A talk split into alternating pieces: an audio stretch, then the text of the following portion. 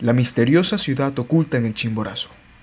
Hace muchos años, en el tiempo de las grandes haciendas, había gente dedicada al servicio de la casa y de las tierras. Los vaqueros eran los hombres dedicados a cuidar a los toros de Lidia, que eran criados en las mismas faldas del volcán Chimborazo. Juan, uno de los vaqueros, se había criado desde muy pequeño en la hacienda. Recibió techo y trabajo, pero asimismo los maltratos del mayordomo y del dueño eran cada vez más constantes. Una mañana que cumplía su labor, los toros desaparecieron misteriosamente.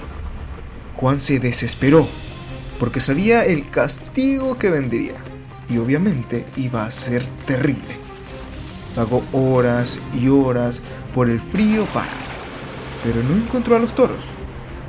Totalmente abatido, se sentó junto a una gran piedra negra y se echó a llorar imaginando los latigazos que iba a recibir.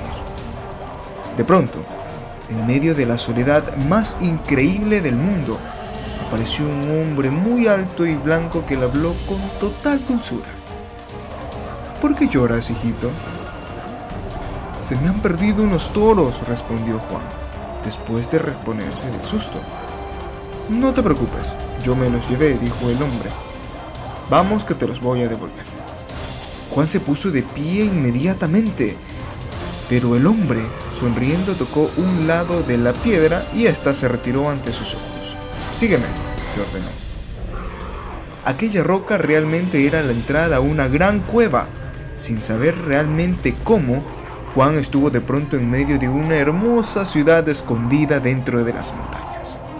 El vaquero miró construcciones que brillaban como si estuvieran hechas de hielo. La gente era alegre y disfrutaba de la lidia de toros.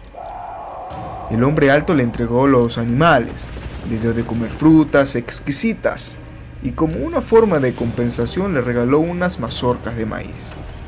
De la misma forma extraña en la que había llegado, pronto estuvo en el páramo, con los toros y las mazorcas. Al llegar a la hacienda todos se burlaron de él por lo que consideraron una influencia inmediata del alcohol. Decepcionado, pero a la vez tranquilo por haberse librado de la paliza, Juan fue a su casa y sacó las mazorcas. Pero para su sorpresa, las fueron de oro sólido. Con este tesoro, el vaquero se compró una gran hacienda y se alejó por siempre de ese lugar donde había recibido tantos maltratos. Desde entonces, los campesinos y los turistas tratan desesperadamente de buscar la entrada a la ciudad del Chimborazo.